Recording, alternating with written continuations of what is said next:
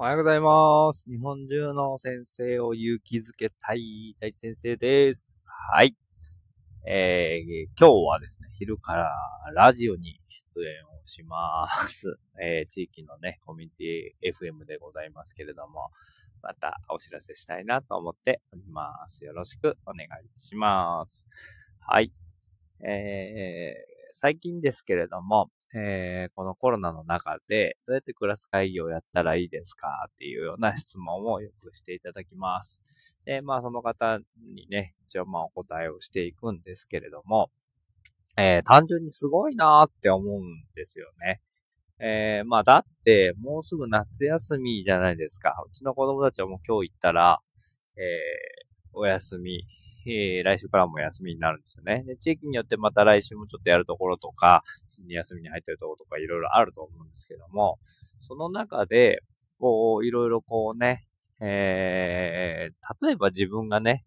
担任してた若い頃であれば、ちょっと問題が起こったとします。めちゃくちゃまあ大きい問題なら対応しようかなと思うと思うんですけども、まあ、そんなに大きい問題じゃないような、細かい問題がちょこちょこみたいな場合だと、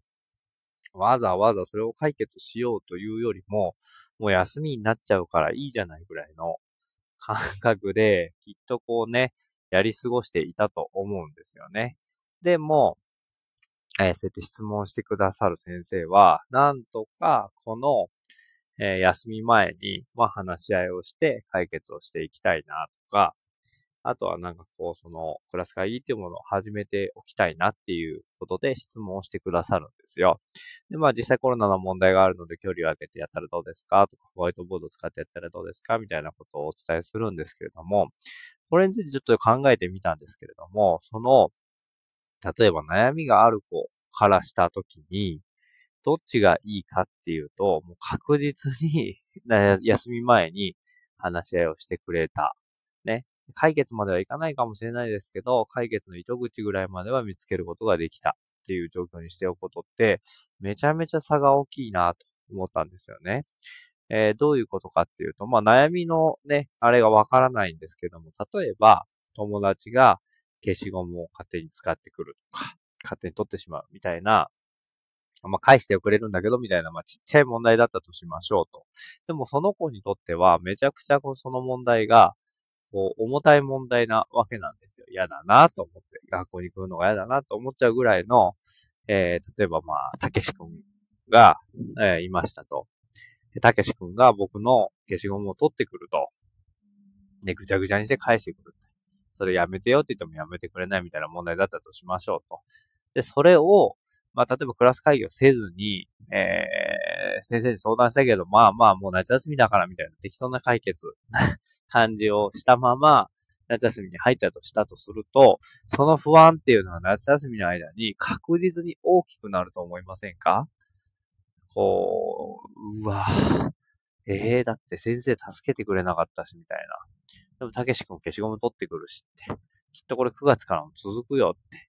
で、先生に言っても全然当てにならないってことが分かっちゃったし、みたいな感じで、不安の風船がどんどんどんどんどんどんどんどん膨らんでいくわけですよ。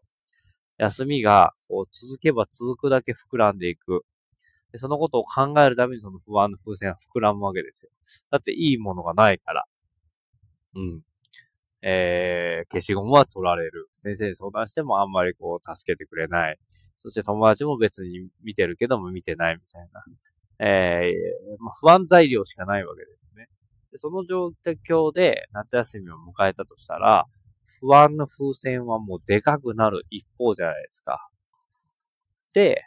じゃあここで、例えばクラス会議をやったとしましょうと。で、その悩みをみんなに言えたとしましょうと。で、みんなから、え、たけしくんが、みたいな、たけしくんって名前は出さないにしても、まるまるくんが消しゴムを取ってきて僕は辛いんだということを言えたとしましょうと。で、まあ、解決策が一応ね、えー、こう、やめてと言うとか、先生に言うとか、周りの子に助けてもらうとか、どんな解決策なのかわかんないですけども、まあ一応出たとしましょうと。で、この状態で夏休みを迎えていたとするとですね、まあ不安の風船があるんですけども、そこに一筋の希望の光が見出せるわけじゃないですか。ああ、みんなが助けてくれた。みんなが俺のこの辛い気持ち分かってくれたって。言ってみれば、風船、ちょっと膨らみかけていた風船に、針でプツンと穴を開けた状態になるわけですよ。これ、わかりますか？その針穴は、たとえ小さかったとしても、その中に入っている空気っていうものが、シューって抜けるわけじゃないですか。で、その風船がもう小さくなった、しぼんだ状態で夏休みを迎えられると。で、休みの間にどんどんどんどん空気は抜けていくので、もしかしたらそのね、ぺちゃんこの風船、風船っていう存在もなくなった状態で9月を迎えられるかもしれない。この二つの差ってめちゃくちゃ大きいなと思うわけですよ。うん。わかりますか？困ったことがある、悩んでることがあるという子に対して、先生が適当にあしらって、はいはい、そうだね、夏休みだからちょっと我慢しようね、みたいな、あ分かった分かった、みたいな感じで、何の解決策も、何のこう解決方法も、対処もせずに、まあ、たけし君には言うかもしれない。たけし君、消しゴムを取るのやめてあげてね、みたいな。たけし君はふんってなるわけですよね。そんな解決方法では。ってなった時に、きっと、こう、その子は不安なまま夏休みに入って風船を膨らますスタイルと、たとえ少しでも、えー、話し合いをして、それがうまくいかなかったとしても、みんなが分かってくれて、その気持ちを。で、ああ、こうすればいいんだっていうことが分かると、えー、その風船に穴が開けられて、プシューって抜けていけるわけなんですよね。で、それって実はその子だけではなくて、いろいろなことで悩んでいる子たちにとっても希望の光になるわけなんですよね。ああ、ああやって相談したらみんなが悩みを聞いてくれるんだ。ああやってみんなの前で相談すればいいんだな、みたいな風に、えー、なるわけなんですよね。これはでかいなーっていうこと。ね。ですよ。うん、何が言いたいかわかりますか？ね。なので、あそのクラス会議をやる、やらないっていうのはもうやる一択だと思うんですよね。それはなぜかというと、今言ったような理屈。これが夏休み前だろうが何だろうが関係なくですね、えー、9月からまた始まるときに、こう、ね、じゃあやってみようみたいな感じで、最初からうまくいくわけなんかないんですよ、なかなか。うん。全然うまくいかないと思うし、こう、お話し合いもね、成立しないかもしれない。話聞かない子もいるかもしれない。けれども、それでいいんですっていう、その悩みを相談する場があるということ。みんなが話を聞いてくれるというところがあるということが、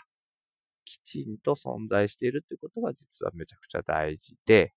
はい。それがちゃんとクラスの中に設置されていて、みんながこう悩み相談ができるよっていうところがすごく大切だなというふうに思っております。